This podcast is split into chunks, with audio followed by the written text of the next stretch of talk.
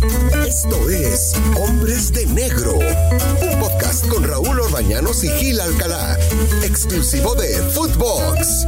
¿Cómo están? Qué gusto saludarlos. Esto es Footbox, Hombres de Negro. Tenemos un muy buen invitado, invitado de lujo, eh, el único árbitro mexicano que pitó cinco partidos en un mundial, ¿eh? Armando Archundia, ya lo estaremos presentando. Primero saludo a mi compañero Gil Alcalá. ¿Cómo estás, Gil? Raúl Orbañanos, qué gusto saludarte. Sí, efectivamente, tenemos arbitraje de lujo.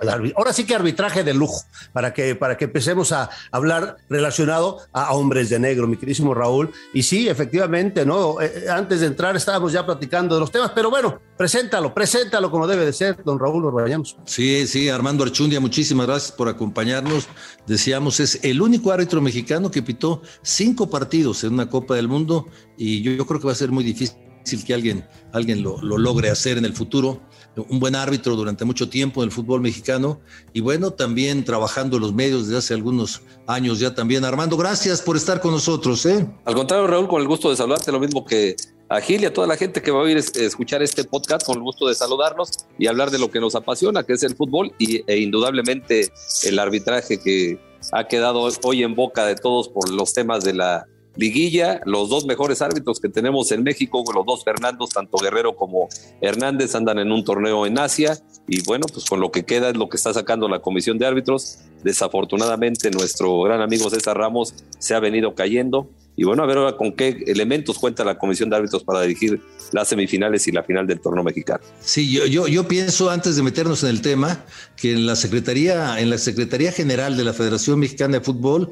cuando les hacen estas invitaciones a los árbitros, no deberían de permitirles que fueran. Es muy importante la liguilla. Indudablemente, y creo si te piden dos árbitros, decir, te mando uno, hacemos intercambio, pero solamente uno, el otro lo necesito porque es más importante nuestro torneo mexicano, que los árbitros reciben su sueldo del, fútbol mexicano y no de, de otros eh, de, otras confederaciones. Me parece que aquí la Secretaría y la misma presidencia y el presidente de la Comisión de Árbitros tuvieron que haber dicho va uno o no va ninguno porque nos interesa nuestra liguilla, que es lo más importante. ¿Por dónde empezamos, Gil Alcalá? Vamos en orden, el primero fue de los penales fue el del América, que Muchos dicen que no es penal, yo me incorporo a ese grupo de gente, no conozco el punto de vista de ustedes, pero los escucho y los respeto desde luego por su trayectoria. ¿eh? A ver, Armando, nuestro invitado, que nos dé su punto de vista, seguramente eh, viste el encuentro, viste la jugada, y si van a marcar eso como penal, bueno, entonces hay que marcar 17 cada partido, ¿no, Armando? Mira, esta jugada es muy parecida en el juego de Guadalajara-Puebla de la reclasificación, donde eh, Sepúlveda pone el pie en el piso y termina derribando a su adversario con la rodilla. No sé si recuerdan esa jugada, tanto Raúl como Gilberto. Y esta es muy parecida. Planta el pie Lira. Y bueno, por la acción de juego con la pierna termina poniendo una zancadilla de manera imprudente a Roger Martínez. Tiene razón Gilberto. Este, hoy los jugadores hacen mucho más, este, eh, utilizan más las pesas, muchos fierros, pero se vuelven muy frágiles. Apenas entran en el área y cambia su eh, corpulencia y terminan cayendo. Hay elementos para decir que el penal es bien indicado porque hay una zancadilla de manera imprudente, que hoy la regla juzga eso, ya no la intencionalidad. Este, no es tan claro, no es un penal muy grande como para que todo el mundo quede conforme. Algunos dirán que sí es, otros dirán que no es. Yo me sumo a la lista de Marco Ortiz de decir si fue penal porque hay elementos para que así lo demuestran. Gil. No, bueno, ahí está. Es que ese tipo de jugadas para eso es el VAR, ¿no? Para que el árbitro vaya, se cerciore y si yo voy a sancionar, yo comparto la opinión de, Armando, yo estoy de acuerdo con que no es penal. O sea, yo no lo marcaría porque Armando lo sabes y, y tal vez son las formas de repente luego de dirigir los encuentros con las mismas reglas, con los mismos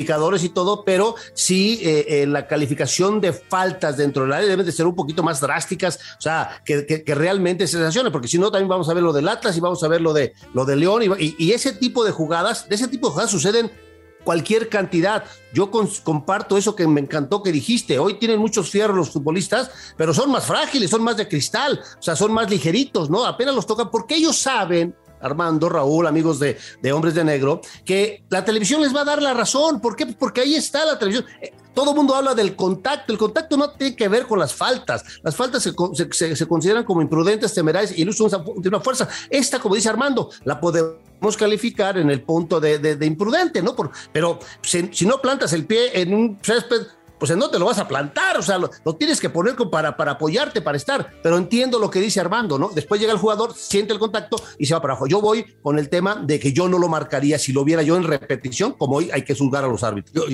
para mí tampoco es penal, pero, pero tiene razón Armando Sí, hay elementos, hay elementos para poderlo marcar. No, totalmente de acuerdo. Y el videoarbitraje solamente interviene como la regla de juego lo, lo establece, ya en la regla 6 donde habla del otro los otros miembros del equipo arbitral, ahí te establece cuándo, cuando tienes que ir a, a, utilizar el videoarbitraje. O sea, creo que ahí se, ha malinterpretado, y no nada más en México, a nivel mundial. Es una herramienta, no es un sistema, es un garante manifiesto venir el videoarbitraje. Pero desafortunadamente el costo económico que, ha, que los equipos son los que pagan este, esta herramienta, pues quieren utilizarlo de todas, todas. Cada que hay alguna jugada quieren que se revise, me parece que no es por ahí. Eh, eh, si nos fuéramos estrictamente a lo que dice la regla de juego, el videoarbitraje se tendría que utilizar una vez cada tres partidos, claro, siempre y cuando los árbitros estén preparados para dirigir. Eso. El encuentro y desafortunadamente nos encontramos que el árbitro no toma decisiones y el caso concreto voy a adelantarme al partido de Atlas contra Monterrey. César Ramos siempre ha sido un árbitro muy seguro e indicando el tiro penal. Aquí Silva tibiamente esperando a ver qué es lo que sucede. ¿Qué le dicen? Y a lo largo del torneo vimos a árbitros como Diego Montaño, como Adonai Escobedo, como Jorge Isaac Rojas, que siempre ven la falta, pero se esperan, no, indican, esperando a que les digan de arriba qué es lo que va a suceder. Están utilizando el videoarbitraje como un sistema y no como una herramienta. Si el árbitro está preparado, toma la decisión. ¿Cuál es el, concepto de esta herramienta? Pues corregirte el error que cometiste y sobre todo cuando vas en contra del espíritu de, del juego o en contra de una este, justicia que, contra una injusticia que se haya cometido porque el ojo humano es el sentido del ser humano más débil. Por eso existen los magos que te esconden y te mueven la pelotita o las cartas. Por eso la herramienta del videoarbitraje es para ayudarte y solventar esta situación. Pero desafortunadamente Raúl y Gilberto no me va a dejar mentir, él estuvo ahí, no hay la preparación suficiente con los árbitros, tanto técnicamente como tácticamente. Hoy los vemos cómo estorban la jugada. Ayer Luis Enrique Santander le dan un balonazo cuando el portero despeja de 40 metros. Es increíble que no te puedas quitar y no tengas esa habilidad, que no sepas correr hacia atrás este, cuando eso era básico en un árbitro. Entonces, hoy por eso se cometen tantos errores. Y hoy, hoy decía yo, cuando se inventó ya lo del videoarbitraje, que hoy va a haber arbitrajes perfectos, pero tal parece que está saliendo contraproducente por toda esta situación. No se ponen de acuerdo. Este, no es posible que César no haya ido a revisar esta jugada de Atlas contra Monterrey, porque yo por más que le busco, hay un contacto ligero en la parte de arriba y tú lo sabes, Raúl, que fuiste jugador profesional. Gilberto jugó en tercera división profesionalmente y sabe, regularmente cuando estiras los brazos es para sentir la marca, no para empujar. Y el contacto es parte del fútbol. La regla de juego te lo dice, la regla 2 dice, el fútbol es un deporte de contacto, pero aquí están las faltas que se cometen, ya lo dijo Gilberto, de una manera imprudente, temerario o con el uso de una fuerza excesiva. Es, son la forma de marcar, ya no te habla de la palabra intención, porque la intención solamente los saben los jugadores. Pero en fin, es un tema que ha dejado, tenía mucho tiempo que los árbitros no daban de qué hablar en una liguilla este, desafortunadamente, la mayoría de los partidos han tenido cosas que ver. Lo dices también bien, Raúl, el partido de León contra Puebla. Hay una sujeción muy clara de, eh, de Mosquera sobre Martínez que no la observan y sobre todo que el videoarbitraje no le llama a Pérez Durán para que vaya a revisar, como si lo hizo en la jugada donde hay una mano evidente de Reyes que termina marcando el tiro penal a favor del equipo de León. Pero Armando, acabas de decir una cosa que es la clave y me parece que es un muy buen comentario. El videoarbitraje está para corregir errores, no para pitar partidos. Y lo de César Arturo Ramos Palazuelos le pitan el penal de arriba. Él no señala al, punto de penal, pita muy, muy, muy, débil ahí. Qué pena, porque este hombre era de, los, de mis preferidos como árbitro. Algo le está pasando. Pero ahora le marcó el VAR. Ahora, el de León Gil, el de León, bueno, ahí no hay no hay más. Yo, yo puedo disculpar en determinado momento al señor Pérez Durán que le tapen a él en la cancha, pero que tú no lo veas arriba, que no lo vean ni el bar ni el bar, se me hace increíble. Alguien, alguien por ahí dijo que estaban comiendo tortas. Yo creo que no están comiendo tortas. Creo que también están echando uno que otro quiebre, mi queridísimo Raúl, porque es increíble. Esto de, esto de lo de León sí eh, eh, eh, raya en lo anormal, en lo, en, lo, en lo psíquico, para saber qué es lo que están haciendo, qué es lo que están pensando. O sea, hoy vuelvo a insistir, a los árbitros hay que juzgarlos, calificarlos y sancionarlos conforme al video eh, asistente, porque ya lo tienen, ya tienen el video para poder sancionar. Si el que está en el video no observa esta, esta jugada, es, eh, eh, creo que, ahorita te digo quién era, es para pensarse que, o si el, o Pérez Durán le dijo, no me la sanciones, no me digas nada, porque hay que saber que el árbitro puede o no tener la facultad para decir ir al bar o no, según tengo entendido.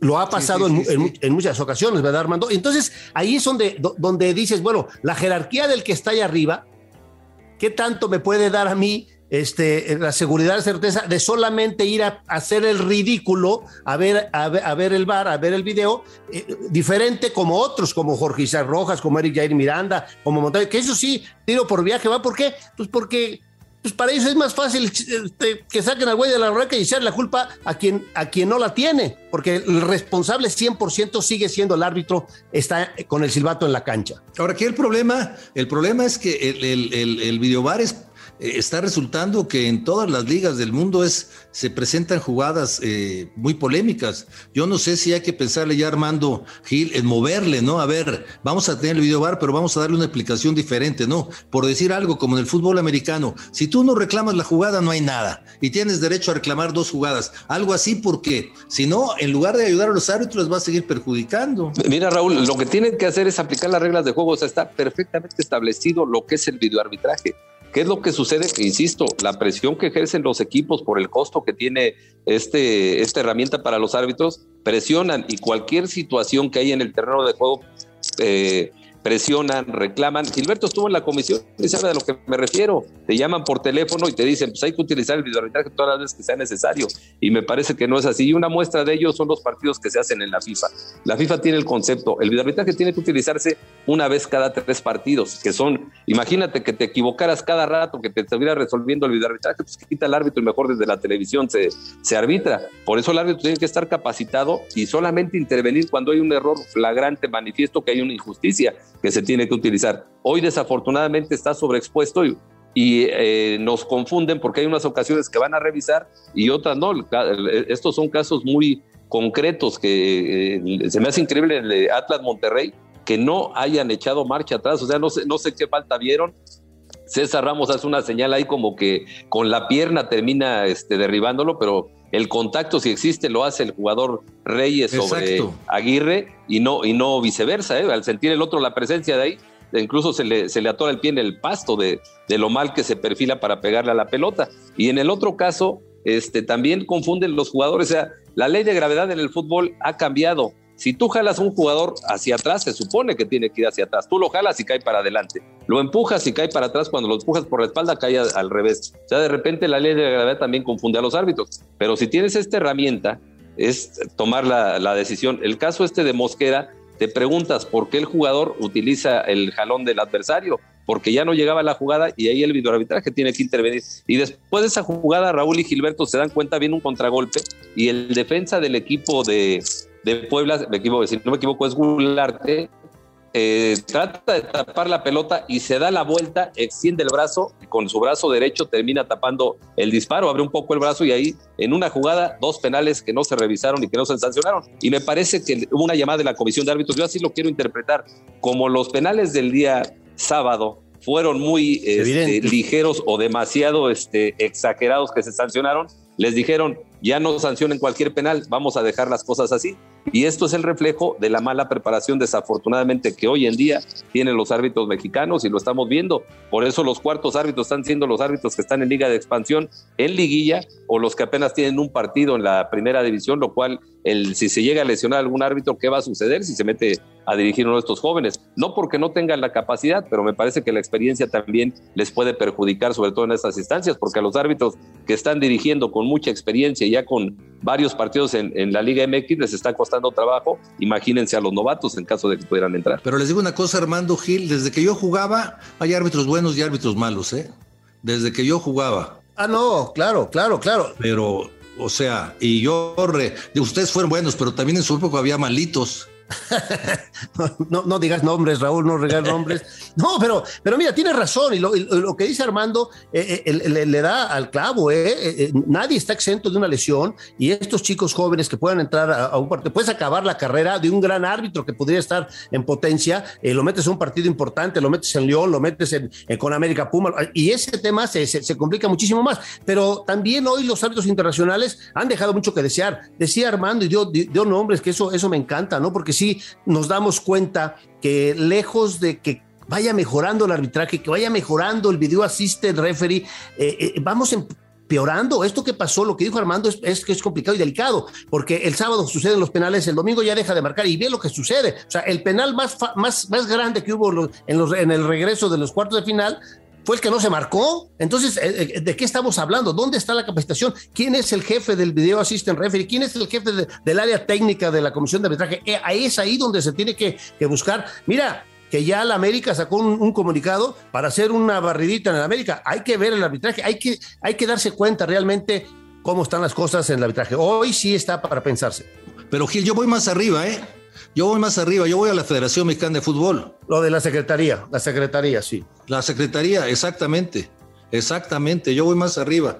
Eh, eh, es ahí, me parece, en donde hay que buscarle. No, bueno, muy provechoso todo esto que nos platicó Armando. Nos quedan claras muchísimas cosas. Muchísimas gracias, Armando. Y, y, valdría la pena que nos acompañaras próximamente porque muy claro en tus comentarios. Muchísimas gracias, Armando. Al contrario, Raúl, con mucho gusto a sus órdenes. Gil, un abrazo. Igualmente, Raúl, gracias a todos amigos de Hombres de Negro. Eh, supongo que estás en la ciudad de la eterna primavera, ¿no? Aquí andamos aún todavía. Eso, eso, qué envidia. Gracias, esto fue Footbox Hombres de Negro.